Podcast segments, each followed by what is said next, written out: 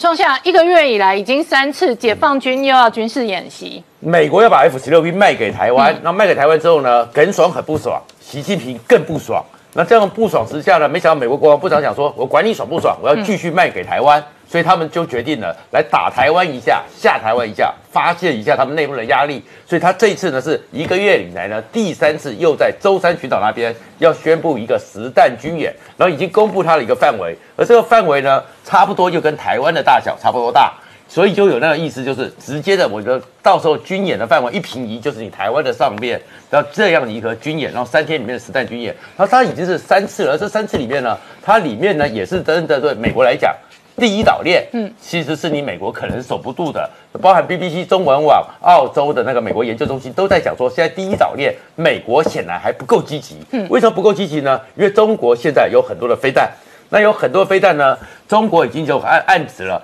在目前第一岛链，美军常驻的五十八个基地，它的导弹是有时间第一时间就让你瘫痪，而你美国剩下就是航空母舰，航空母舰要等一段时间才能集结过来，这个时候你的控制能力是不够强的。然后，因为不管你是重返亚太或是印太战略，如果你只靠现在这个状况，显然不够积极。而中国的实力已经开始在这几年，尤其是海军的实力，像下水饺一样。像是上次呢，也是在舟山群岛六天的军演。那六天的军演里面呢，就发现说他出动了是号称跟美国的坦克车同样的能力的，叫做第五六动五式的两栖突击车，上面还装了一百二十公里的滑膛炮，然后上面还有那个可以装飞弹，时速呢用特大的一个发动机，时速在陆地上一冲可以四十五海里。四十五四十五里的这样的一个速度，就是它是一个非常强大的一个两栖登陆攻击艇。然后这上次呢，又在金门廖罗湾那附近呢，又跟我们的一个货船撞在一起，才知道说中国现在的两栖登陆攻击登陆舰呢，也已经大量在做，吨位两万五千吨。除了辽宁号之外，就是这么大的吨位，上面可以放一台动九零的坦克车，可以放四台的那个野牛气垫船，六架的直升机，所以它的整个武力。这个东西都是跟美国的海军的配备，那个圣安东尼奥级差不多同同等级了。这意思是什么？中国这几年哦，在海军里面想要突破第一岛链，直接进逼第二岛链，确确实实整个舰艇新式的船舰像下水饺一样，它已经在这三十天的军演里面不断的放给台湾看。嗯，我们你要等着美国来保护你，恐怕你是来不及的。嗯，那明姐怎么观察哦？这一次现在看起来，美国对于第一岛链哦，从北到南的攻防是越来越大了。我们看到哈，这个中共在对台湾哈，好像除了剩下挥舞拳头之外哈，好像没有其他的办法。嗯，那我们在评估所谓这个中美的这个军力这个对比哈，事实上解放军的实力是不是有这么强哈？我觉得，因为我们经常谈一些数据，但是在这我要提供一个，就是说我们在观察解放军的讯息哈，上面一个我觉得相对客观的标准不一定正确。特别是中共的官媒很会宣传，很会吹嘘，所以很多的讯息是虚虚实实。那我们从中间，我们当然要去这个对比其他的资讯，哈，要去做一个研究。呃，简单来讲，譬如说像刚刚创校提到，最近也有中共官媒讲到说，哈，在第一岛链，基本上中共解放军只要动用八十枚的导弹，就可以摧毁美军在亚太五十六个基地，好，就可以瘫痪掉五十六个基地。有没有这么神？我举一个实际上战场上发生过的例子，这两年。事实上，二零一七年四月，大家如果记忆犹新的话，我们看到那时候这个川普下令，因为叙利亚动用核武，那他这个下令在这个派驻在地中海东部哈两艘这个神盾舰哈上面发射了五十九枚的战斧巡弋飞弹，去攻击叙利亚一个空军基地。嗯，五十九枚巡弋飞弹哈，我先讲它的这个呃花了多少钱，一枚将近差不多五千万台币了，五十九枚换算将近三十亿台币哦，好三十亿台币，然后去五十九枚飞弹。只取叙利亚一个空军基地，结果造成的结果是什么？哈，它穿透了六座这一个所谓的这个战机的碉堡，然后击毁了六架叙利亚的战机，嗯，然后大概有超过六个人的死伤，好，那整个评估起来，我们军方内部也有研究，它的整体的战损是百分之二十五，也就是说打了五十九枚巡弋飞弹，花了三十亿台币，结果叙利亚的空军隔天还照常起飞哦。嗯，好，战斧巡弋飞弹事实上已经很强了，哈，精准度也很高，但是打了五十九枚的结果，对于一个所谓的空军机场还没有办法完全的瘫痪。嗯，那我们去对比刚刚谈的数字，好，中国官媒讲说，只要这个八十枚导弹就可以瘫痪五十六个机场，也没有这么神？就算你的，我们都不要讲它带核弹头了，除非带核弹头了，哈。那否则的话，就算是你用这种说 MIRV 哈带这种分散式多弹头哦的方式去攻击一个机场，你也不可能一到两枚就去瘫痪人家的机场。所以我觉得这有点天方夜谭啊！你要去对比实际的状况，才去做一个评判，有没有可能这么强？那美国在第一岛链，当然因为过去哦，我是觉得美国事实上是一头睡狮啊，就睡着了，最近醒了嘛，哈，所以他开始在加紧脚步，要恢复他的这个军力。另外，像譬如说在谈逆中战机啊，我们在看这一个各国武器的研发过程中，都有一定基本的道理哈，不是说你随便一跳一步就可以登天。譬如说歼二十，歼二十的逆中战机。我已经连续好几年看，几乎最近三年，每一年中共的官媒都会说，今年歼二十就会量产百架。嗯，哦，至少连续三年以上，到今年还是没有量产百架。哦哦，所以这样的一个讯息丢出来，当然就是要这个宣传它的战力。那歼二十，它事实上，我们如果讲这个回去看，美军够强大吧？但是美军在研发这些武器的过程中，他投注了多少资源？美军已经是最有钱了，好砸钱砸成这样，还要花很多的时间跟很多的人力去研发。譬如说 F 三十五，F 三十五事实上，我们现在看到 F 三十五已经慢慢有一部分两百八十架服役，但是在在它那个过程中，它是遇到很多的挫折跟困难。它二零零一年那时候是用 JSF 哈联合打击机的名义开始投注研发。但研发了哈，到去年二零一八年，将近十七年的时间哈，它才刚开始通过所谓的初始作战能力的测评，好，也就是说，它上面事实上，譬如说它软体某个程度还是有很多问题的，好，并不是一个完完美已经这个呃这个完全可以成熟的战机，那。我们看到歼二十哦，歼二十事实上它二零零七年才开始立项，嗯，那事实上它研发时间到它现在说所谓已经服役不过十二年的时间了哈。那人家老美花这么多时间，特别是老美哈在研究所谓的逆中战机，它更早一九七三年 F 一一七到现在研发，你看这个时间已经多漫长了，才有后来 F 二十二、F 三十五。你今天中共解放军这么厉害，哈，你花的钱没人家多，然后花的时间也比人家少，你就可以这么快的一步到位。我是觉得这个战力上，我们还是应该去质疑哦，特别是我们台湾的媒体，事实上民主的淬炼之下，我们都有质疑跟批判的能力哦，不会说中共的官媒说什么我们就信什么。那另外还有譬如说，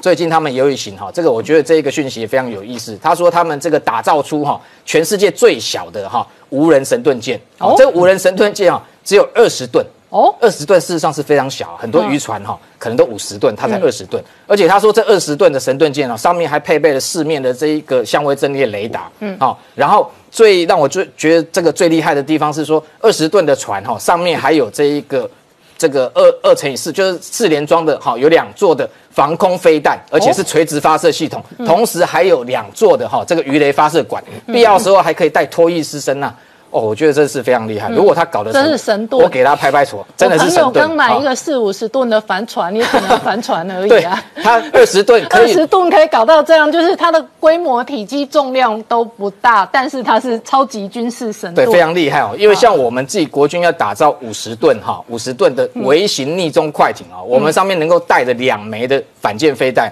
外界本来说应该可以带熊三两枚哈，超音速，结果熊三一枚要一点五吨。那最后这个衡量它的这一个平衡啊，各方面，因为你发射你还要看这个海海象的这个状况哈，是不是平稳，会不会脱锁，所以后来只好退而求其次，改挂这个一枚大概七百公斤的雄二，也不过两枚，五十吨只能带两枚，好，那你二十吨可以带八枚的防空飞弹，我觉得非常省。我比较担心哈，这样无人神盾走一走可能变潜水艇了哈，因为太重可能就潜下去了哈。我觉得这些像这样的讯息哈，我们都要去这个对比其他哈。事实上，很多武器发展的过程中，哈，它的一些比较客观的数据，哈，因为我们自己国军，我们过去也质疑过，譬如说我们自己研发的天剑二型建设型的飞弹，我们从十几年前就在追踪这个新闻，每一年都在看它。这个研发的过程，比如说早期的时候，我们的垂直发射搞很久，不管是冷射或热射，都遇常常遇到很多的瓶颈，没办法突破。后来也是老美帮忙，后来给我们这个 Mark 四十一的垂直发射系统，所以现在我们的垂直发射就突破了哈。另外像天宫三型的飞弹也是啊，从两千年开始，那时候就有 ATBN 的这种所谓的这一个呃防空飞弹系统的研发，一路下来，我们每年都在看，每年都在看国防预算，花了十几年的时间，终于才突破。所以解放军的军力有没有这么神？我觉得哈，应该多评估，或者是去比较其他客观的讯息来看。那美军有没有这么弱？我觉得也不尽然。同样的，美军因为他这个要争取更多的国防预算，有时候他们会把敌方的威胁讲得比较强大一点。所以，我们最近会看到很多的报告，很多的这个研究，好像凸显出。好像这个中中国解放军已经一面倒了，好，然后美军完全赶不上了啊。我觉得这一个背后宣传。好的，这个成分居多。那我们观众自己要有一个判断的能力，那也可以去质疑。川普带头围堵中国，那在 G7 会议过程当中呢，马克宏还发表了公开的谈话。那 G7 统一阵线，要求中国官方呢坚守1984年的中英联合声明来处理香港议题。现在看起来哦，美国联合这一个其他几个成员 G7 围堵中国的态势已然成型，然后中国。一方面，这连续三天在东海哦相关的军事演习；另外一方面呢，川普呢提议要买格陵兰哦，这个也不是假议题，这个在美军上面也有重要的军事布局的战略价值。对，我们看到这个呃，川普除了联合东协十国哈，即将下个月要在南海举行所谓的联合军演哈，等于说要中。这个斩断哈，这个这个中共这个所谓的一带一路哈海上丝路的这一个路线哈，那往北本来中国这几年它有在经营哈，往北走，特别是北极圈哈，它要走北冰洋哈，所以另外一个航道那是属于第二丝路哈，万一南海这一条被斩断了，它还有第二条路航这个这个海上的航路可以走，但是川普就看到了哈，表面上他最近譬如说他是。好像针对所谓俄罗斯北极熊，哈，在这个所谓的北极圈，好的扩军，但实际上，哈，特别是在格陵兰的这个这一个战略上面，哈，呃，美国事实上是担心的主要的目标是中国，哈，不是俄罗斯。那先谈一下格陵兰为什么重要？格陵兰哦，事实上在美国过去在二战期间，哈，事实上就认为它是一个重要的战略的一个位置。为什么？因为它在北面，哈，它离北极圈。比其他的这一个这个近北极的国家都要近，那它的位置它是可以这一个扼住所谓北冰洋哈出来进入大西洋的这一个海上要道。那北冰洋它重要性就是这一个俄罗斯的北方舰队啊，是俄罗斯所有海面舰队里面规模最大的北方舰队。那所以北方舰队如果要进入大西洋要威胁美国的话，基本上美国如果能够。控制格陵兰这一块岛的话，基本上俄罗斯的舰队就出不来。嗯，好，所以这个战略上是非常重要。另外还有，当然格陵兰上面也有所谓的战略重要的战略物资啦，特别是像现在谈到很多包含稀土，而且它上面也有铀矿，啊，很多都是未开发的，所以能拿到格陵兰，对川普来讲。是赚翻了，嗯，好，所以川普会有这样子，好像在试探性质说他要买格陵兰。那当然，现在控制他的这个丹麦政府是已经否决否认哦，认为说不可能。但是话说回来哦，美国是老早就想要格陵兰，因为在一九四六年的时候，杜鲁门总统那时候就曾经开价一亿美元，好，希望能够买下格陵兰，但是没有成功。那现在为什么事隔这么多这个年之后，川普又有这个重新再提这一个这个案子哈？就是说。这个主要是中国把手已经伸进去格陵兰，嗯，哦，特别是这一个呃，美军事实上一九四三年就在格陵兰有设置一个叫图勒空军基地，嗯，这个图勒空军基地上面设置了一座预警长城预警雷达，这个跟我们在新竹乐山，哦那个山山上一座很大的预警雷达，可以对空可以看超过两千五百公里，征收所有的目标。那他说他设设置这个长城预警雷达在这个位置，主要它可以侦测来自本来是苏苏联冷战时代苏联。那边打过来的洲际飞弹，嗯，哦，那现在它还运用在譬如说太空的这个侦测上面，它有一个第二十一太空联队驻守在这里。那这个本来这个联队在这运作好，但是二零一八年哦，突然发现中国哈有一间叫做中国交通建设公司哈，大手笔花了五点六亿美金要做什么？要去包下这一个格陵兰上面有三个机场的扩建计划，嗯嗯，哦，那这个动作这个让老美。这个开始紧张了啊，因为他担心说这一个机场的，因为他的基地就在这个机场附近。嗯，那如果被中国控制了这三个机场，未来他不管是这一个情资上面有可能被掌握，嗯，甚至如果中国进一步哈还可以进驻军事人员到这里的话，那对老美来讲是非常大的威胁。所以最后他根本的解决之道，本来是认为说，那我最好我就直接把你格陵兰买下来，好让你中国的手伸不进来。但是回过头来，在这个川普的全球战略上面来讲，我觉得还是他这一个战略上围堵的一环。那不止从南海围堵，从第一岛链围堵，那最后连北进北极这个所谓的格陵兰也准备对你中国进行全面的围堵。嗯，而且这个董老师，美国对于中国跟这个苏俄的围堵，俄罗斯的围堵，事实上是围堵到太空了。是的，呃。去年二零一八年八月了，那个美国总统川普啊，他已经公布说他要呃成立这个美国的第六个军种太空军。嗯，那当时美国的媒体呢，有一大堆的猜测哦，就是成立这个太空军的目的是什么？有两种猜测。第一个，为了防范外星人入侵，嗯，哦，因为可能川普有看到他们的飞碟档案了，真的有外星人，所以说必须成立太空军。第二个目的当然还是要回到地球，就是国家跟国家之间的竞争，嗯，竞争那个所谓的至高权，最高的这个最高点。好，那呃前两天这个美国的副总统彭斯啊，他就有呃公开的讲了，就是说已经确定了这个太空军好在这个月底就要成立，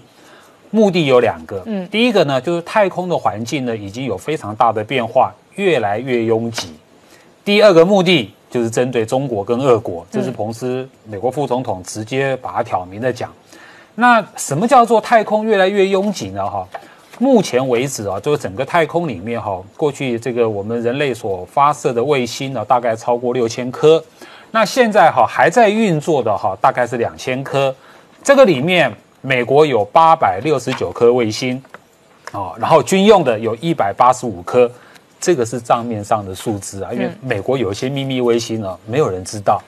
啊，第二个排名第二的国家就是中国，中国现在有这个两百八十四颗卫星，排名第三的就是俄国，俄国有一百五十二颗。那么现在所有这些卫星呢，大概都是从二零一零年之后啊，就是说世界各国也不只是刚才排名前三名的那三个国家，世界各国包括 B 国，我国其实都有在发射卫星。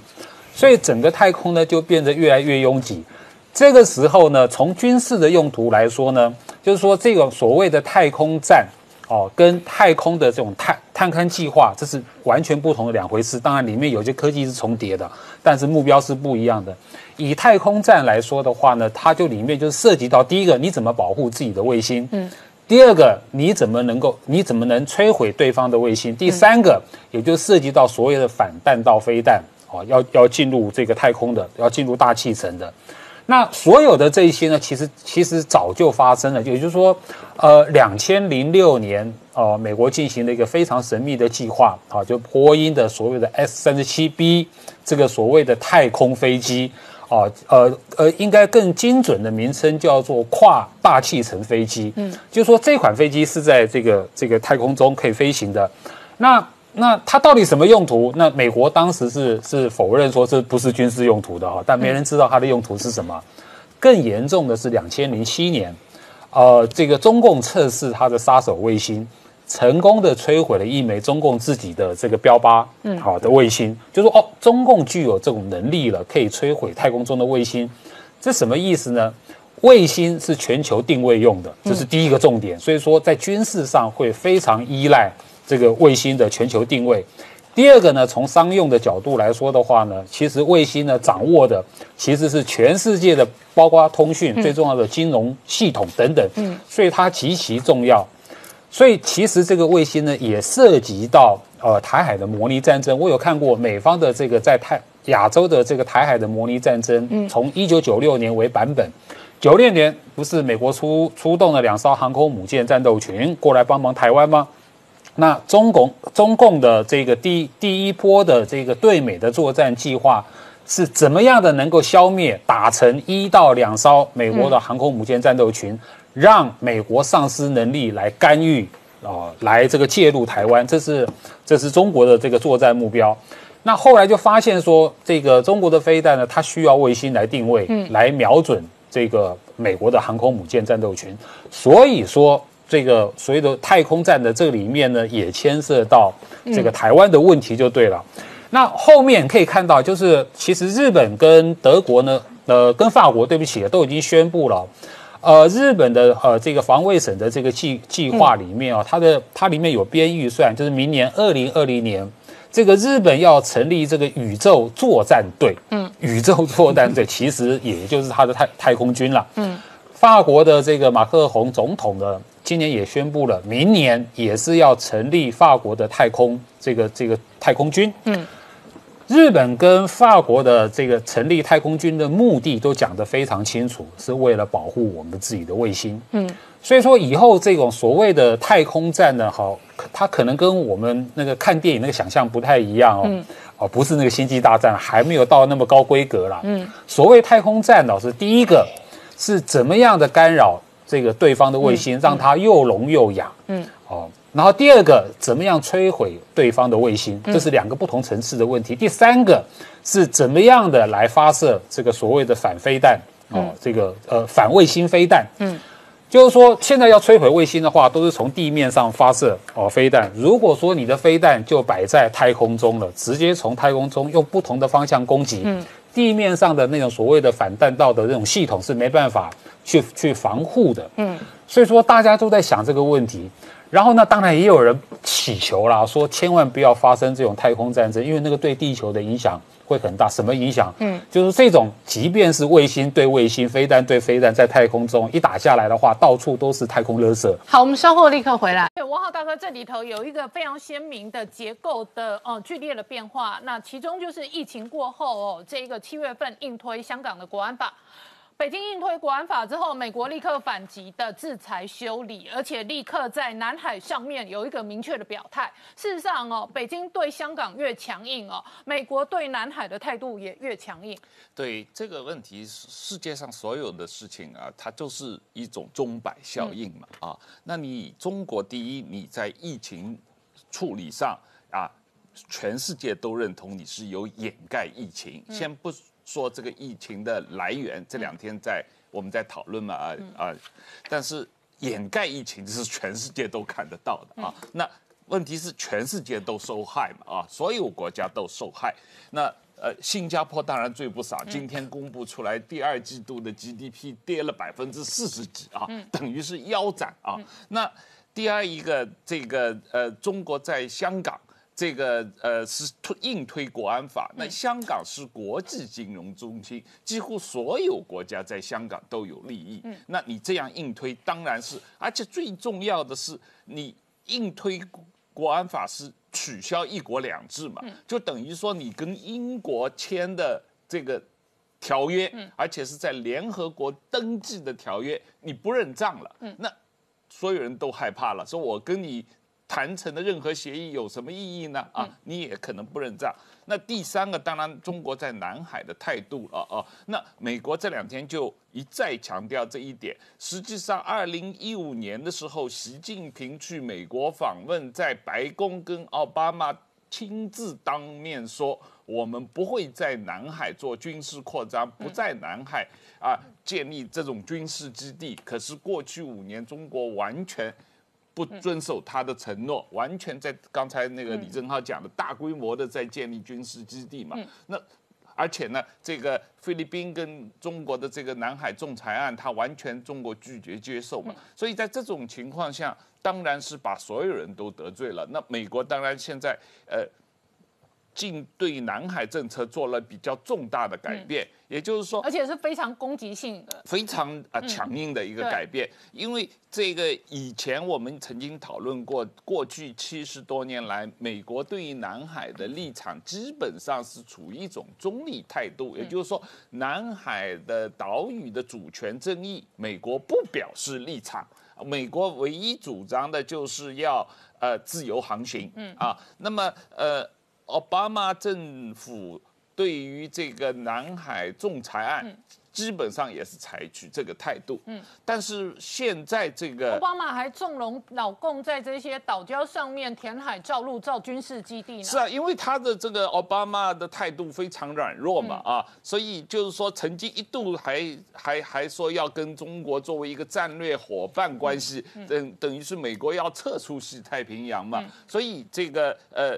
东南亚各国一看，哎，你美国老大要走了，那怎么办？我只能投给老二了，对吧？所以大家就就就害怕了嘛。那现在呃，川普政府就是在这一个问题上，等于是把过去奥巴马政府对于南海的政策做了一个很大的调整。对，那这个调整最重要的就是，而且这个调整一调之后，印尼、越南、菲律宾、印度抢着要做小老弟，是大家都表态。是。南海的各种主权不只是有主权、政治、军事的意涵，南海号称的搞不好下面的石油跟天然气可能也有钱也有经济的意涵，而且渔权本身在这几个国家当中都是重要的。是就是海岛国家，事实上本来就有很多人是靠海为生的嘛，是就包含了渔权本身都是一个重要的，也不可能退让的一个国家主权嘛。是，就是这里面当然有包含渔权，嗯有包含沿海石油和呃资源的开发，对吧？然后还有各个岛岛屿的国安军事战略的呃风险。嗯那自从这个三天以前，Pompeo 对于南海的政策公布以后，菲律宾当然是首当其冲嗯。了，他的国防部长、外交部长都公开出来声明嗯。嘛，就是菲律宾一定要中国遵守这个南海仲裁案嘛，嗯。在南海仲裁案的问题上，菲律宾不做任何让步嘛。嗯。那所以就是说，呃，所以昨天蓬佩奥又出来说，你们这些国家如果对中国有意见，我们美国一定帮你去、去去争取啊，帮你去这个去去去跟中国这个、这个呃呃呃对抗嘛啊。那然后这个呃，今天这个澳大利亚总理也跑出来说，美澳大利亚政策是一贯支持自由航行嘛，坚决支持美国的态度。所以整个一个在南海问题上，美国是要扭转过去几年的局势，整个要建立一个围堵中国的同盟嘛。因为中国的整个政策，当然这个。本质上是中国政策的问题。自从二零零九年以后，他公开要宣称九段线，所谓他画的九段线之内全部都是中国领土、中国的领海、中国的这个特特别经济区，所以。当然是把所有人都得罪了，对吧？那现在的问题就是说，这个呃，下一步美国国务院已经提出，他要对中国的企业在南海围海造田的这公司进行制制裁裁。哎，他特别提到了美国。啊，中国的交通建设公司他在南海抽沙，造造这个机场的，那他要对他实行全面制制裁，这是一个呃中国的大的国企啊。那这个而且这个所以南海的议题的攻防，未来我们会看到很多类似华为的案例，对就是会有几个企业直接被美国国务卿列为黑名单，然后直接类似华为那样制对裁。对，而且这个企业跟华为有很类似的地方。这个类似什么呢？它不光是一个一般的中国国营企业，它是到全世界各地。去造各种各样的基本建设的，就他也是一带一路的呃执行者呃执行者，嗯，对，所以美国准备把这些“一带一路”的执行者进行重点打击和制裁。好，我们稍后回来。好，创下刚刚看到的是川普的公开演讲的谈话跟公开的记者会。那美国现在在香港、在南海寸步不让。川普不止签了香港自治法，而且他特别开了记者会，而这个记者会你整体看起来呢，就是左右开弓，全面宣战的一个战争宣言。他左右开弓是什么呢？首先呢，他还是非常更具体的讲说，从开始呢，香港再也没有任何特殊待遇，香港不会有任何敏感的技术可以进去，而香港以后也要跟中国各个城市一样，都有高关税。然后这个时候，蓬佩奥呢在旁边还有补充是说，为什么要这样针对香港？为什么要针对中国？因为一九八四年欧威尔里面的恐怖的现象，那样一个欧威一九八四就是中国现在干的事情，这跟全世界在为敌。然后川川川普又非常生气，他说他跟那个习近平已经不想再讲话，为什么呢？是因为他对于四月三十号之后对习近平非常非常生气，好不容易跟他们签了一个第一阶段的贸易协定，墨水都没有干，你就放病毒来毒害全世界，所以川普非常生气。可是川普整个演讲里面，其实习近平是记者问到他，他自己的主要演讲里面，他其实跟习近平谈都不想谈，还跟他讲话呢。他一直在讲一个人，说他现在呢热情，民众的热情对他更好。他讲了几十次都是拜登，拜登，拜登，拜登是跟好中国的，拜登是怎么样？所以他左右开弓，左打习近平，右打拜登，这是川普在用的。可川普不止如此之外，后面呢，你就开始发起一个全面宣战。美国除了华为、海康卫视这几个五个城市、五个公司要继续抵制之外，考虑抖音也要全面的下架了。而英国呢，也不但拉进来是说，二零二七年把华为的所有设备给拆掉，伊丽莎白公主号航空母舰也可能会进到南海。到南海去常驻了，而法国呢，已经愿意出面协调欧盟来抵制中国、教训中国。澳洲呢，现在开始呢，还要增加了整个呢，把中国放成旅行禁令，而且呢，就甚至于是五十年要五点五兆扩大军备，对付中国。然后印度呢，除了上市的五十九个 A P P 把它给下来之外，现在要八百三十亿中国的电力设备统统拿掉。所以接下来你看到从川普来讲，南海。这个战争里面，越南已经选边了，菲律宾已经表态了，连印尼都加入了，然后再过来了，还有泰国，还有什么国家马上要参加整个的就环太平洋经验，日本，所以全部会讲。他最可怕的还有一件事情是严立梦，嗯，严立梦又继续出来接受访问，而接受访问的时候，严立梦还特别在强调说，他其实他的工作就是负责在 WHO 跟中国第一线抗疫的医生做联系。所以他有更多的证据，他会拿出来，而且他特别点了两个人，一个叫做蒋彦勇，一个叫张永正，他们呢就跟 P 三。或跟那个 SARS 都有关，所以显然严立梦在这疫情的追讨上还有更多的证据会一步一步的丢出来。以美国为首的这个西太平洋围堵跟制裁中国的战略成型，但是呢这几年来，特别是过去三十年，解放军的部队军费其实是增加高达四十四倍哦。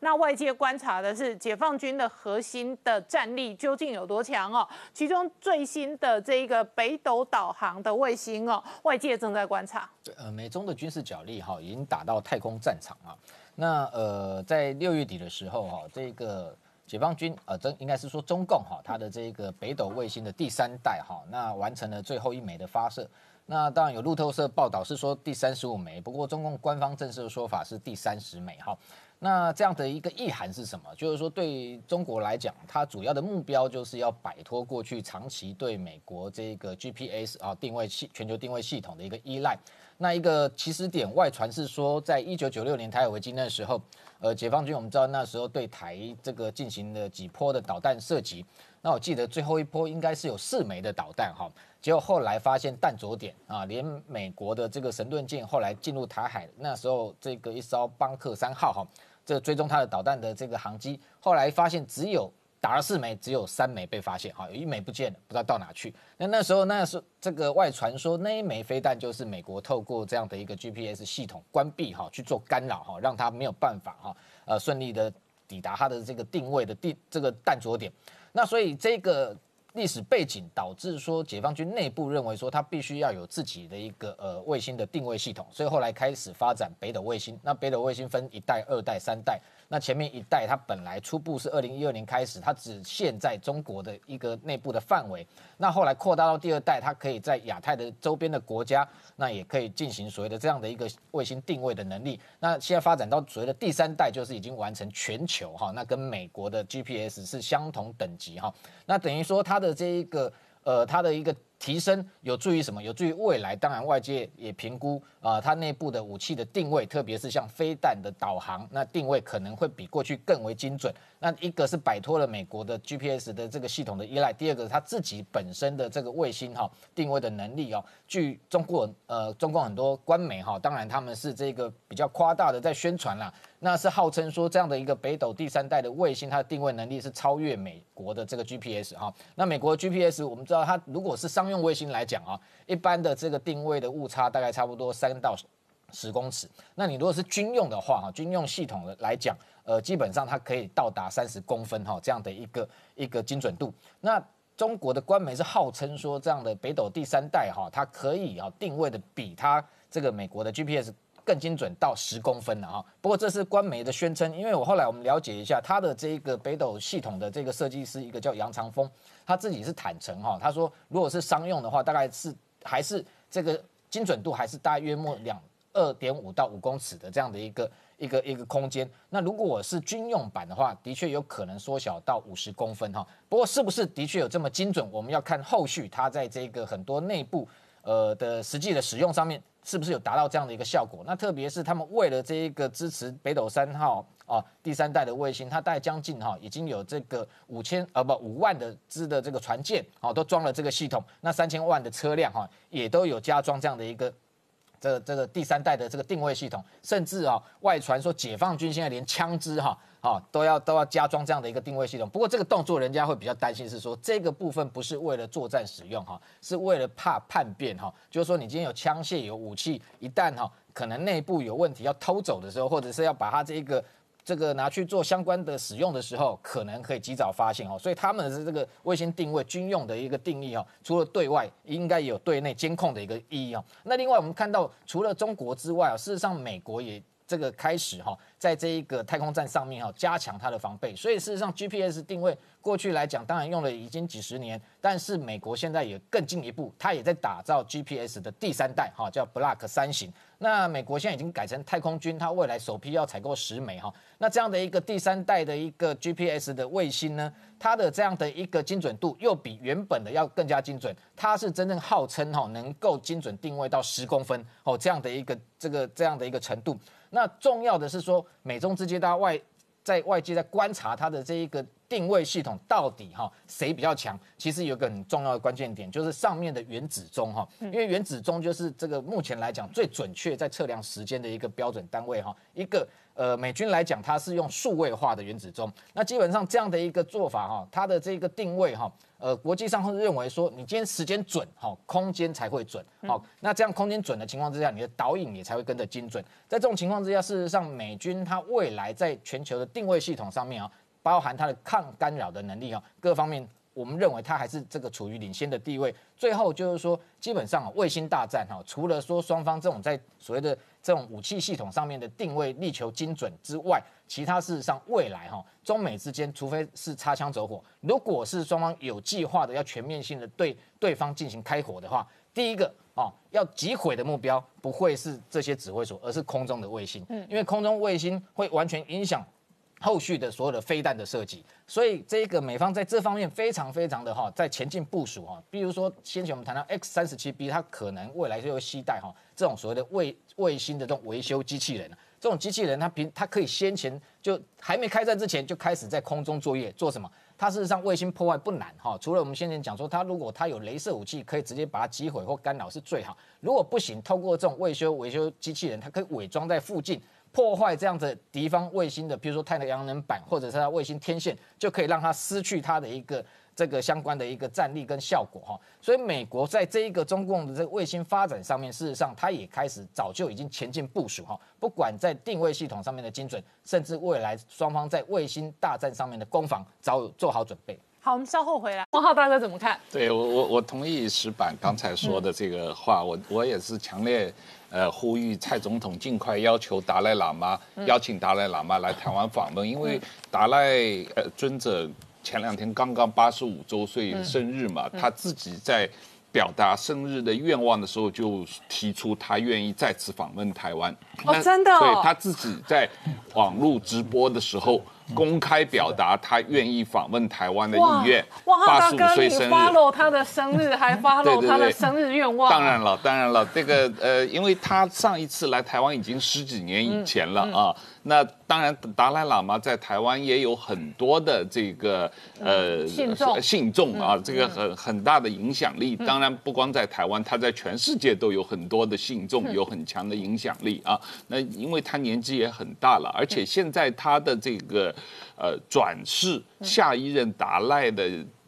接班问题，实际上是一个国际问题，因为美国国会已经在通过这个呃议案，要求这个中共不要干预达赖的转世问题，但是中共已经明确说，他们一定会干预达赖的转世问题啊。那不管怎么样，这个作为一个诺贝尔和平奖的获得者，作为一个世界的宗教领袖，能够。呃，台湾政府能够邀请他来台湾访问，是台湾的荣耀啊。那我是建议蔡总统赶紧要以最高的规格，能够邀请达赖来访问。那个说老实话，就像刚才失败民夫说的，这个中共要说什么，你根本不用理他啊，因为蔡英文存在的本身就是中共的最头痛的事情。你再邀请台达赖喇嘛来访问，对台湾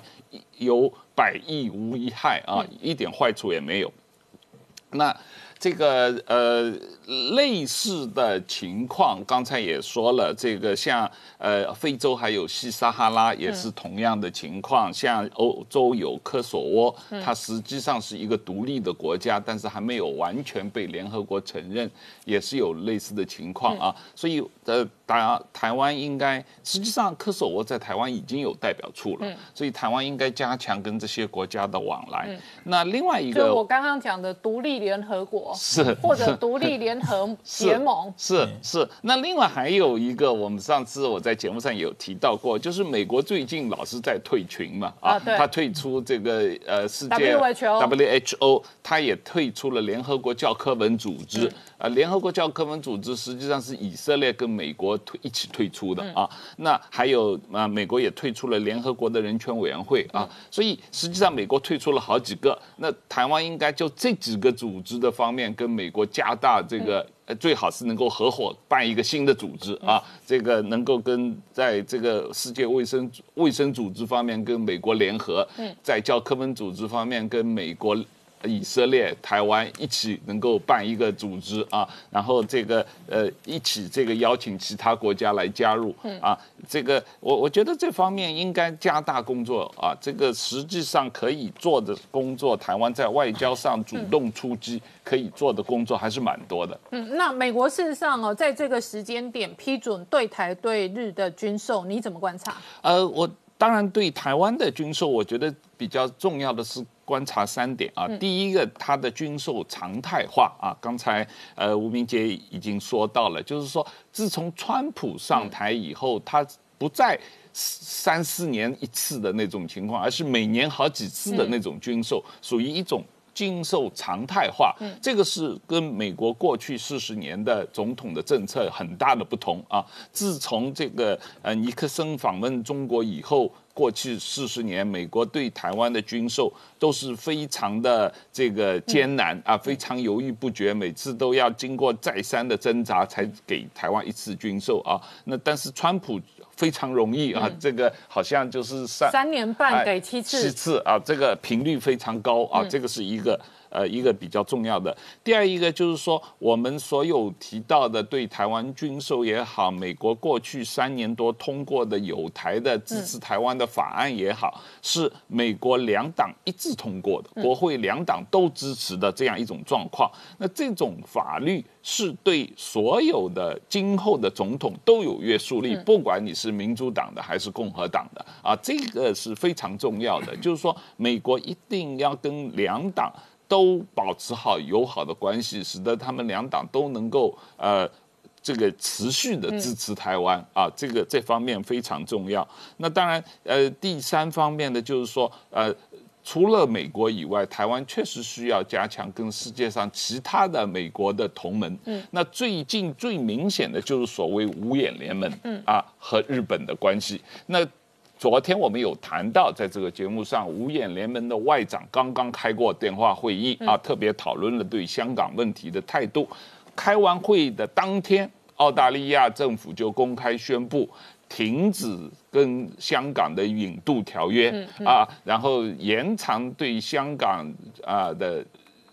签证到五年，允许香港人移民澳大利亚，而且停止对香港的这个呃。呃，出口就是加大对香港的出口的限制啊。那马上当天，新西兰 New Zealand 的这个外长也做了类似的宣布啊。那现在就是呃，英国还在对于这个对香港的引渡条约已经也宣布了，马上要做 review 啊。加拿大也已经停止了对香港的引渡条约。嗯，所以这个五眼联盟这一次在香港问题上是一致行动，态度坚决。这个呃呃，跟台湾在很多立问题的立场上立场一致，所以台湾当然要跟五眼联盟加大关系啊。那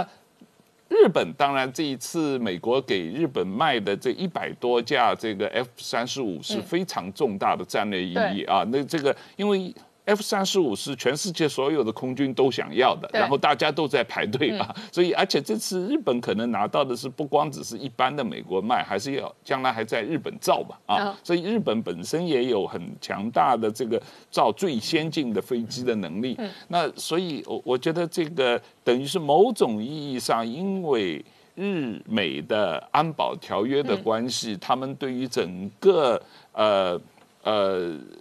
从钓鱼台整个东海的这个安保的这个呃覆盖，对日本的空军的军力的提高，对于整个保持这个西太平洋的安全是非常重大意义的。王浩大哥怎么看？这个呃，今年台湾大选以后啊，中共对于台对台统战已经一而再再而三公开的指出要推动蓝白合作，嗯啊，然后而且是公开的在台湾违背点名要响应“一国两制”台湾方案的，就是柯文哲。中共国台办对柯文哲寄予巨大的希望啊，希望他能够在台湾带动第一蓝白合作，第二响应“一国两制”台湾方案，能够进行这个进一步的呃，在台湾推动这个一般台湾社会都能够接受“一国两制”台湾方案啊。那中共当然不是空穴来风的啊！中共国台办对台湾做了这么多工作，对台湾寄予这么高的希望的人物，呃，他是唯一一个被一而再、再而三的点名的，当然是不是没有原因的啊？那所以从这一个意义上来说，如果柯文哲还要想在台湾，有选总统啊，还想要在政治上这个呃，民众党要在台湾发展这个呃版图，他一定要小心被这个中共利用啊，这个呃这个他也不避讳，这个不怕被中共利用，不怕被这个呃国台办再三的点名啊，对他寄予高度的希望啊，这个这是第一个问题要小心，第二。推动城市间的交往，不光只是跟中国嘛，那还有布拉格、捷克的啊，还有以色列，他也有去过嘛，他应该这方面也进一步的花力气嘛。那现在五眼联盟的国家，在台湾应该跟这些国家也推动城市交往嘛，所以这方面我觉得他也许应该多花点力气。我们今天聊的是哦，港版国安法哦，最新的国安法几乎是把地球人都管起来，这引发全世界的反弹。然后北京哦，这一个对华、对中哦、对外的这一个鹰派哦，事实上是全面性的抬头哦，包含了台海之间哦，究竟会不会有军事的冲突？外界睁大眼睛看。所以台湾事实上呢，外界观察是有雁门化的风险跟危机。可同一时间呢，又有解放军的少将放话，他说七天内要武统台湾。对，呃，最近又有一位叫王海运哈的这个退役的这个解放军少将，那他过去担任过这个驻俄罗斯的武官哈，那最近他又撰文哈，在鼓吹所谓的武统台湾哈，那他的一个说法，他认为说哈，呃，现在是对这个中共来讲，是在武统台湾的问题上面是最具备天时地利人和哈，是不是这样？我们等下来进一步解析哈。那认为说中国现在的综合国力是最强的，而且。解放军的这一个战力哈，也是到达一个高点，所以在这个呃环节下哈，这时候如果对台动武的话，他这一个个人哈认为说这个七天哈一周内就可以攻占台湾成功啊，只是说这样的一个说法哈，我们呃当然这个很多的部分哈，我觉得是有问题的哈。第一个先从他这个他的论述里头在讲这个所谓军事军事的战术上面要如何这个武统台湾哈，那他的一个说法。啊，这个打击台湾的这个方式，还是从过去传统的什么先拿金马，然后这个拿东沙，然后拿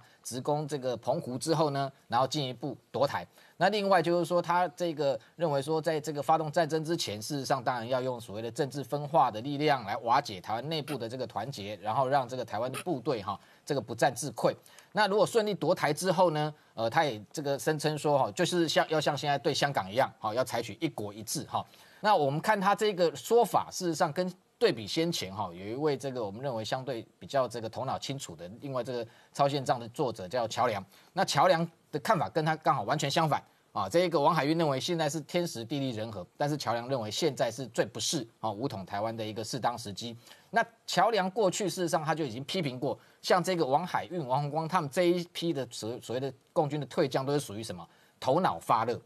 名为爱国，实质害国，好，那甚至是很多的这个我们最近观察到有一些哈，算是这个比较这个务实的哈，一些这个解放军的军这个退役的军官也好的讲法，都是说像这些哈鹰极鹰派的这些退将哈，都是在替什么替中国的这个老百姓做什么打鸡血啊？嗯，好，就是用打鸡血的方式去激激愤他们。那事实上这样的一个做法哈。反而会让这一个整个中国的未来的发展哈，可能跟着因为处理台湾问题葬送掉。那但是他们这些退将呢，中间又有一些共通点，就是说他们不管再怎么讲，讲的很这个情绪愤慨也好，或者讲的很自我感觉良好，最后的共同点都是没有办法，现在是没有办法排除美军介入台海的因素。嗯啊，所以他们也都坦诚说，这个美国可能是这一个北京在武统台湾上面最大的一个阻碍啊。那但是同样都这样的一个说法里头。像这个王海王海运，他又认为说，呃，虽然这个因素没办法排除。但是他又认为说，美国绝不可能全面性对中国开战。嗯，好，那这中间就有这个轻重有别哈。那譬如说，我觉得他事实上像这样子，应该派出国外的一个武官哈。照理说，他的国际视野应该是不错的哈，对国际局势现实的了解应该是会优于本来就是只有在中国大陆内部发展那些解放军的军官。但是我们发现哈，他的这个头脑的混沌不清的程度哈，真的是有这个有往于他这个过去派驻国外哈所看到的东西了哈。因为我们看到最近美军的很多的动作，事实上就是在明确的告诉你解放军呢，我们不要讲其他的，最近这个连续十几天这种 P 八 A R C 一三五的电侦机这些所谓这个抵近侦察的作为，我们讲从几个月来，包含他 B one B 的轰炸机，包含他 B 五十二的轰炸机，飞频频飞入东海跟南海这样的一个战略威慑，就是在告诉你，我不排除直接攻击你中国大陆。哦，上面挂载的都是长城的这种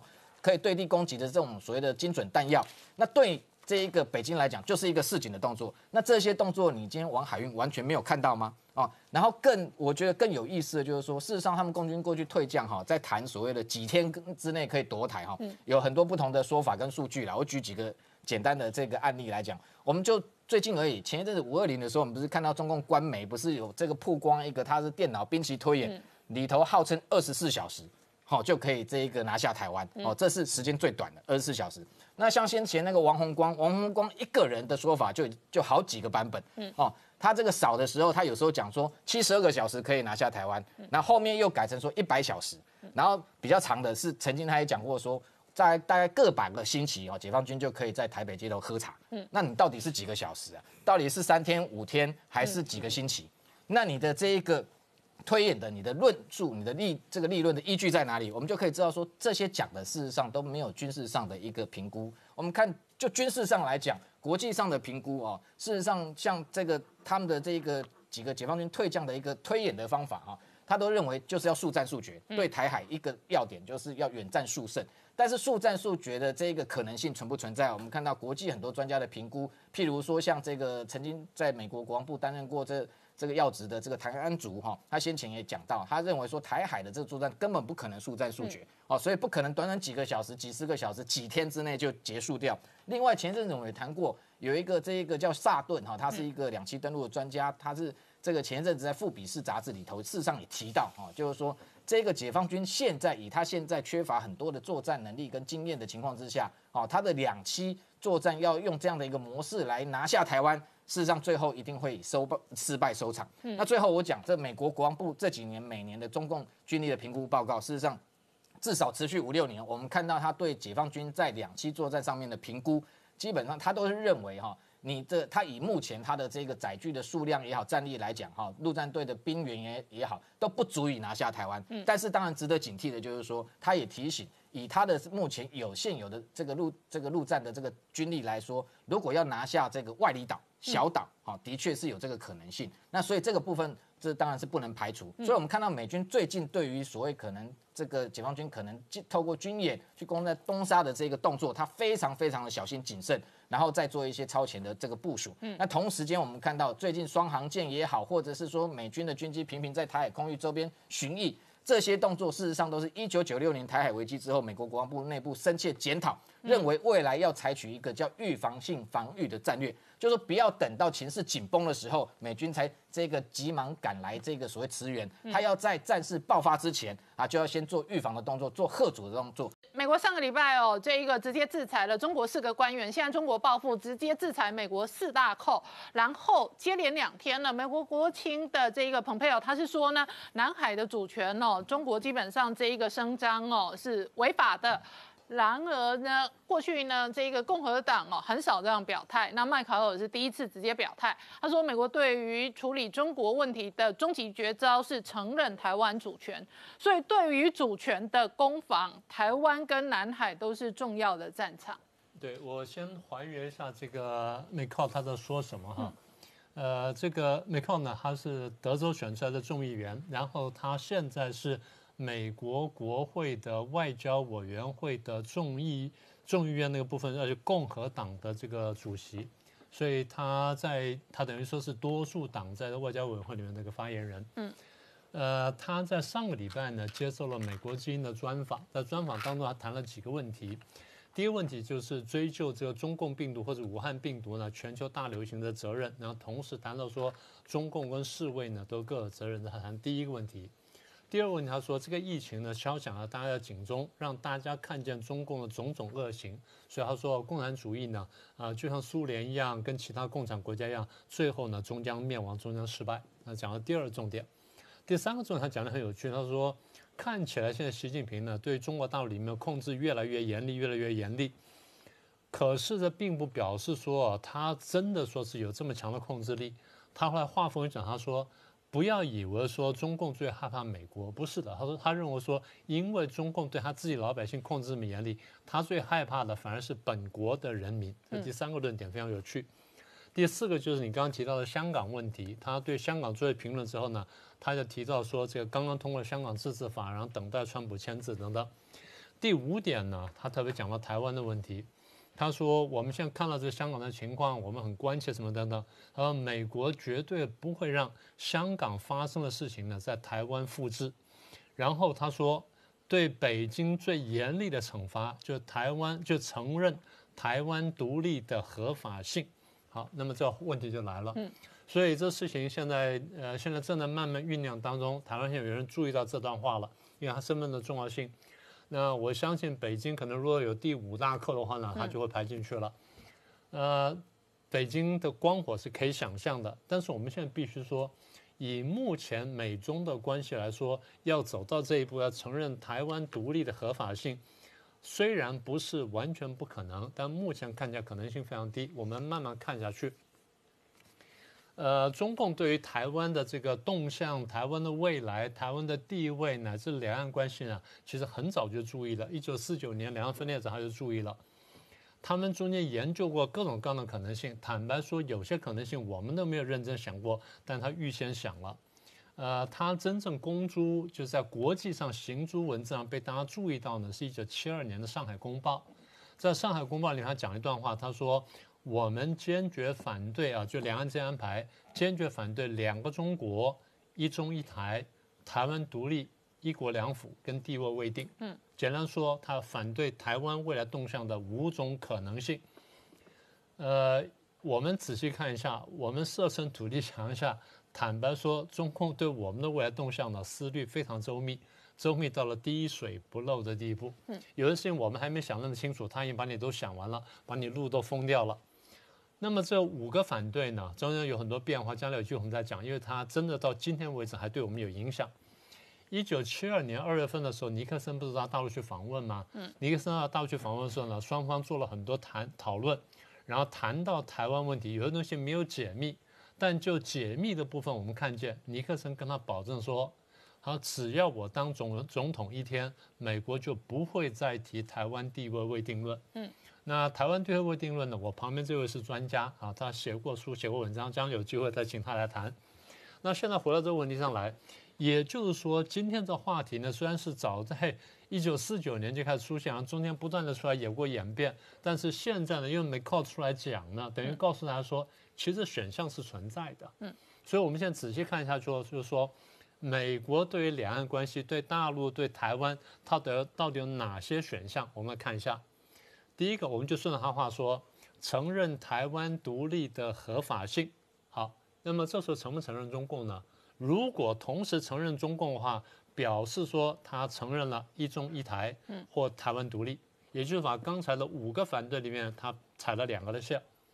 好，那么如果不是承认台湾独立，第二种可能性就是承认中华民国，也同时承认中华人民共和国。嗯，那这样犯了什么呢？至少是两个中国或一国两府，嗯，就双重承认了。就双重承认。嗯，但这两个有点不太一样的，一国两府是一个中国两个政府，对，两个中国就是两个中国了。就一边一国了，呃，一边一国呼它应成水扁了。不，那那个是中华民，呃，那是中华人民共和国跟台湾共和国。哦，哦，还是有一定的差别，也就是华独跟台独差别。嗯，这对有些人是很有意义的。对中共来说呢，反正我都很讨厌。嗯，啊，都不可以这样做。但我都帮你先写出来。这第二种可能性，第三种可能性就有趣了。我美国只承认中华民国，嗯，不承认中华人民共和国。哦，那精彩了。那很精彩了。这就是回到了一九七九甚至一九七二年以前。嗯，美靠现在讲的话呢，他当然只是一句话带过去，对承认台湾独立的合法性。嗯，我说这承认台湾独立合法性就有刚刚那几种可能性了。所以一排下来就是中国人看到我都不能接受，所以中共一定会大怒，但是呢一定会心生警惕。嗯，因为这个是我再说一次，美国的在。国会里面的多数党的，然后众议院的外交委员会的这么一个领袖，嗯嗯，他讲的这话，他是有点分量的。对，他不是随便一个一个参众议员跑出来讲讲说啊什么什么等等，不是那样子。严格说起来，他的这个重，他的分量呢，比这四大扣呢可能再重一点点。嗯，所以当他说这话呢，中国会很在意。嗯，那么话说回来啊，美国对台湾的主权看起来是没有松动。但是呢，是有过一些变化的，譬如说八一七公报，一九八二年，雷根呢当时反中共，当时呃反苏共，我们讲过，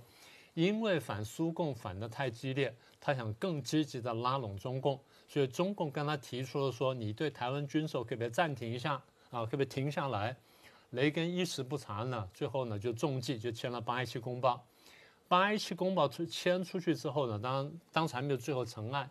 很多消息传出来，参众很多参众议员呢大为不满，说你这个就出卖台湾了。嗯，所以很多人跑去找找跑去跟雷根讲，雷根最早还没完全想通，被好几人讲完之后，他终于想通了。想完之后，他做了一件事情，他就手写一份东西呢，叫做六大保证或者六项保证，啊，最核心点就是不改变美国对台湾主权的立场。那么这六大保证呢，经过了多年的演变，那反正就美国也在不同的场合也重申过，然后进进退退进进退退，但那基本底线都要守住了。最后呢，在几年前，二零一六年，美国的众议院呢通把这六大法案呢正式呃六大保证呢正式通过成个法案。它的文字是这样讲的啊：第一，对台军售不设期限；嗯，第二，美国对台湾的军售。之前不会跟北京去磋商，不会征询他意见，在值跟量各方面呢不征询北京意见。嗯，第三，美国不会为台湾跟中共做调停。第四，美国不会施压让台湾去跟中共谈判。嗯，我有一次反正就是因因缘际会呢，就代表这个台湾某一方呢去跟美方去谈这个问题。当时我就提到这点，我说最后呢，如果两岸要签出任何和平协议的话，你们美国人必须进来签字。那美方那个人成绩很高，他说不，我们绝对不会签字。我说你为什么不签字？他说啊，中文太复杂了，他有太多这些小细节我不懂了。嗯，我说你阿拉伯文很好吗？还是你犹太文很好？嗯，那为什么以色列跟阿拉伯国家签字、签字签和平协定，你跑去签字了呢？你们美国跑去签字，你哪种语文好？你告诉我，都不是。嗯，那为什么你签字？我说很简单，因为他们双方在那个时候基本上还没有核子武器。嗯，所以对于没有核子武器的地方的争执，你比较愿意介入；有核子武器的争的国家的争执，你比较不愿意介入，除非他这个燃眉之急。嗯，我说另外一点就是你们有点怕中共。嗯，他对我讲之后非常生气，但也非常尴尬。那后来就有点默认。我说最后你们会签了，如果我们签的话，我说最后呢，如果台湾跟大陆签了任何和平协议，大是这样签的，双方互相以对方的话为前提。嗯，你答应我不打我，我就答应不台独；那边说你答应不台独，我就答应不打你。嗯，啊，双方互相以对方的话为前提，然后签了。签完之后呢，台湾不会相信大陆，嗯，大陆也不相信台湾，那怎么办呢？找个保人，嗯，谁做保呢？当然是美国人嘛，嗯，所以我说到时候你必须进来，双方都不会拿到，台湾跟大陆都不会拿到最好的结果，双方最多只能拿到次好的结果，而这次好结果要能够成案的话，必须你美国人来签字。美国人说，我绝对不做 guarantor，我绝对不做保证者。我说，对，你不做保证者，你也不做调人，但你会做见证者，你会以见证者的身份签字。嗯，啊，他没话讲。好，我们先讲下去。所以虽然说美国不会施压台湾跟中共谈判，但是美国并不说两岸不可以谈判。嗯，这两件事情。好，这第四点，第五点，美国对台湾主权的长期立场没有改变，这就刚刚那句话。嗯，然后最后，美国没有计划或不打算修改台湾关系法。嗯，这是美国最后先定下的文字。那老师刚刚讲到，哦那当然这个是麦考尔的某种程度的公开发言跟放话。并不是现行的既定的政策。然而，这样的攻防当中呢，还有一个重要的指标是《台湾关系法》。对《台湾关系法》这部分，我过去在节目上讲过，但因为今天出来，我要再说一次，请大家回去翻一下《台湾关系法》的第二条，美国讲得很清楚哈。美国决定和中华人民共和国建立外交关系，嗯，是基于台湾的前途将以和平方式决定这一期望。然后，什么叫非和平方式呢？非和平方式啊，包括经济抵制跟禁运，嗯啊，不只是军队哦，你用经济抵制跟禁运呢，都视为非和平方式，会被美国视为对西太平洋地区的和平跟安定的威胁，为美国所严重关切。嗯，所以换句话说，如果中共对台湾进行经济抵制或禁运，都不用动兵，嗯，那么理论上，美国最远最远可以走到撤销跟中共的外交关系。老师在这里我打个岔，经济抵制有很多定义哦，对，比方说断路客算不算？看你严重到 什么事。哎，克法大家我翻脸算不算？就是说经济抵制的定义要如何去？看，那这里头是有很大程度的差异。这个呢，一方面就是我们要就要注意，二方面就是事情发生前后呢，我们得把问题想清楚，然后跟美方沟通清楚，说这个叫做经济抵制，这个叫做禁运。嗯，所以我们对美方的外交的攻势可以更加凌厉，可以更加主动积极。啊，很多细节我们就不好在电视上讲，那反正我们可以去做。好，那么现在我刚刚讲说，目前可能性不大，为什么呢？我们刚前面不是提到制裁新疆吗？嗯，制裁新疆，现在美国制裁什么呢？第一，制裁了新疆的公安厅，嗯，第二，制裁了四个官员，对不对？从省委书记，然后到到前书前副书记，什么然后公安的公安人嘛。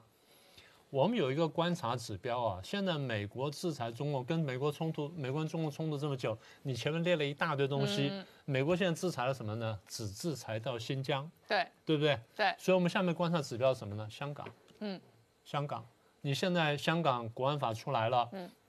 你中国这边去落实了，我们要看一下，川普在未来的几个月乃至一年内啊，如果他当选的话。他对香港问题的制裁走多远？嗯，第一，制裁个人；嗯，第二，制裁单位；第三，制裁香港政府。制裁香港政府会不会走到彻底取消香港特殊关税地位？嗯，甚至走到把香港踢出 SWIFT 系统？嗯。那这样就是很全面的制裁了。哦，这个差异很大哦。是制裁林郑月娥个人，没有错。或者是呃，马路上的这些呃，香港民主派讨厌的港警、黑警，对，这都是或者邓炳强，对，仅限在个人。对。然后如果拉到金融战场，取消关税，其实也仅止于关税，因为事实上，川普跟中国打的关税战，在关税的部分，他也是没有退让的。可是呢，打到港币，那就直接打到货币战了。对的，那就金融战了。对，所以我刚刚就想说，我说其实我们观察指标是一层层下来的。我们不是常讲说观察先行指标吗？这就是我们看的。我们说，如果走到这一步的话，那下面怎么样？如果走到这一步的话，下面怎么样？嗯，这就让我们对未来的新闻呢有一定的预判能力。嗯，所以我们刚才列举出来说啊，美国有几种这政策选项。我们虽然说美国现在要来承认台湾独立可能性非常低，但是反过来说，它的确是选项之一。对，啊、对不对？它是选项之一。那中共当然会非常恼火，他说啊，你这违背国际惯例什么等等。哎，不好意思，你自己才刚刚讲过，中英联合声明是一份过时的文件。嗯，中英联合声明什么时候签的？一九八四年签的。美中三国公报什么时候签的？一九七二年、一九七九年跟一九八二年更过时，哦，你好呛哦，是不是？是。啊，那所以将来怎么办呢？我们走着瞧。好，我们稍后回来。那我请教一下汪浩大哥，美国在台海跟南海哦，跟中国哦军事对峙，而且步步进逼的同时哦，麦考尔直接在美国之音的公开的访谈当中，直接讲美国对中国的终极绝招是承认台湾主权、承认台独，这个基本上就是波顿的双边承认的路线。但是波顿哦，这个已经离开了白宫的团队的体系，然而麦考尔是有实质的政策跟法案影响力的政治领袖。对，当然他是呃美国众议院的外交委员会的这个呃共和党的领导人啊、那就是说，因为现在众议院是民主党多数嘛，所以外交委员会主席是民主党的，但是他是。共和党里面的首席议员，嗯，那他当然是起码是反映了共和党在外交政策上的啊、比较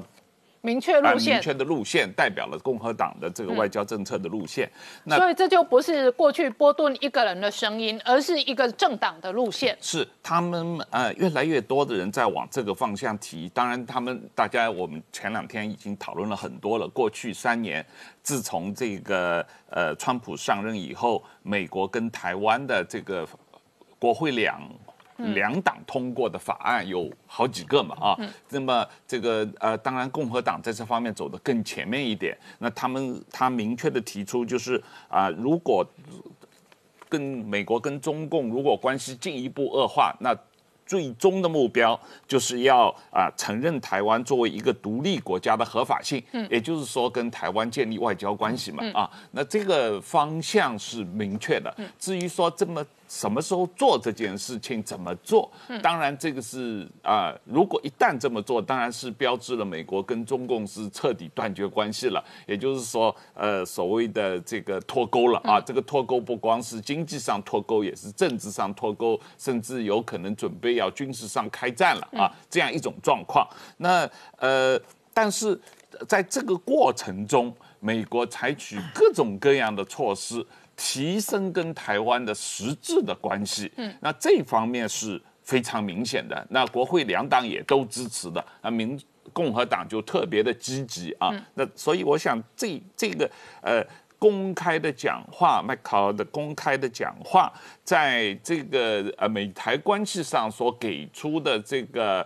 呃 signal 给出的那个呃讯号讯号是非常明确的啊，这一点是毫无疑问的。那呃，这个周末啊、还有发生的几件事情，就是一个是 Peter Navarro 在公开的 Fox 的媒体上有讲到，一个是说川普总统应该很快会签署香港自治法、啊，不光是签署香港自治法，而且会。出一个总统的行政命令，对香港做一些惩罚，特别是落实他在五月二十八号的讲话，取消香港的特殊关税地位的具体措施啊，那应该很快会有东西出来。那第二一个就是取消这个抖音、微信在美国的使用，然后呢，也呃这两天美国政府也严厉禁止跟华为、中兴通讯这些有关的啊呃企业的产品在美国应用啊，那这个是很明显的。那这个当然了，呃，这个周末这个昨天晚上这个呃香港的民主派的初选啊，出乎意料的成功，有六十一万人去投票，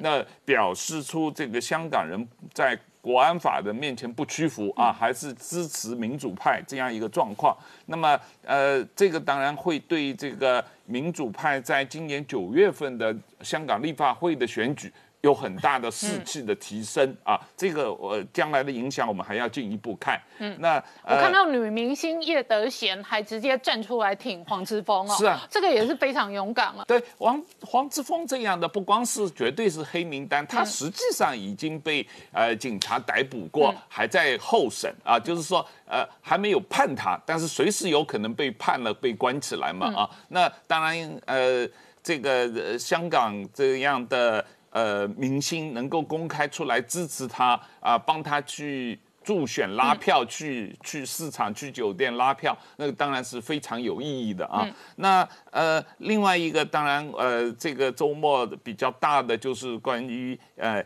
严立梦的这个爆料啊，在美国媒体的爆料。那这个呃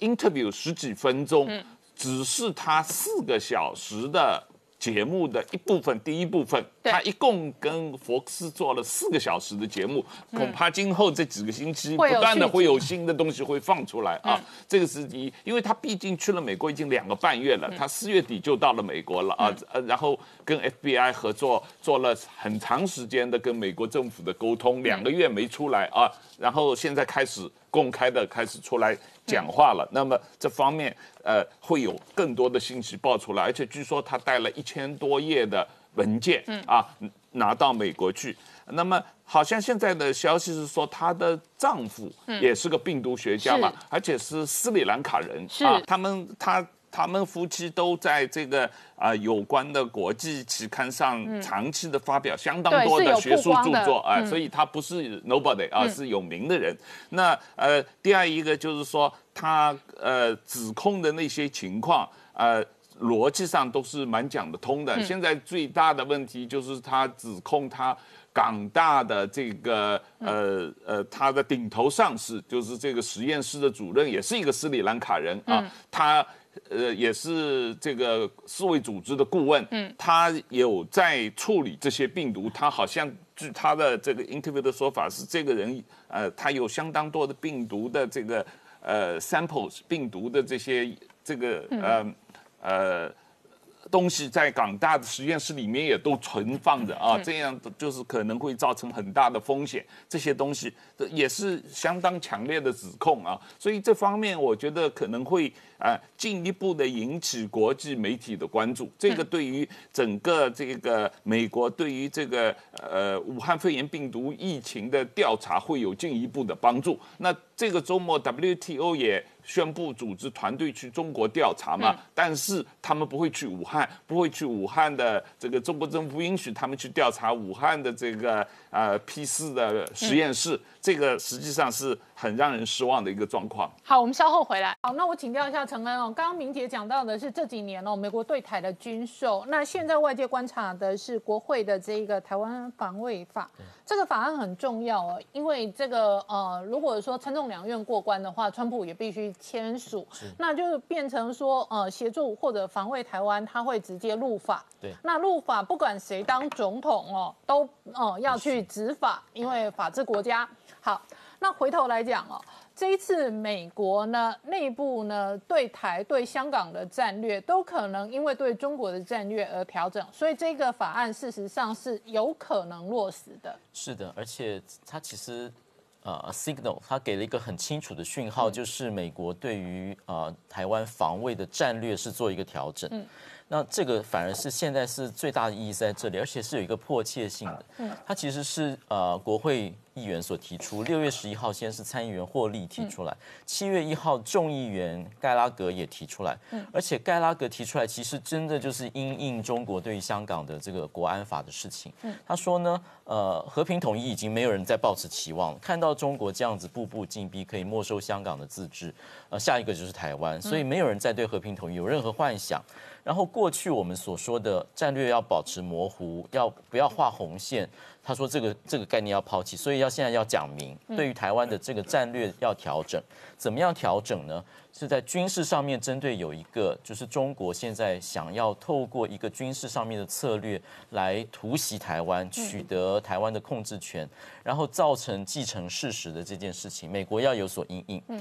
那所以这个是一连串的台湾的防卫法案，只是一连串的，先是台湾旅行法。嗯。好，我先打了一个岔哦。所以，如果参众两院这个法案过关，然后行政部门执行的话，那中国侵犯台湾，那美军就是无论如何要这个呃动员，而且要协防嘛。最最大的观念是一个观念上的转变，因为在台湾关系法说是美国啊，台湾安全是美国的极度的关切，重大关切。而且美国要保持能力，维持能力，能够防卫台湾。对，现在这个能力这是有能力说法，并不等于一定出兵嘛。对现在是我讲说大白话，一般的观众朋友会关心的是，解放军打过来的话，美国美军什么时候到？会不会一定到？对。就大白话是这个，但是这个法案事这个实上法案很有可能确保美军一美国有定要有。决心，而且有意愿会协防台湾。嗯，已经跟过去有条约义务要协防台湾只差一步。对，现在是一个升级的一个承诺，承诺上面的升级，在政治上面做这个表态，在军事上面找到策略去应应中国的呃突袭台湾、先声制人，要拿下控制权的这样的一个方法。好，所以这个法案的进程就非常重要。但是事实上，我们观察，特别是川普当家之后，确实是一连串通过了相当多对台相关的法案。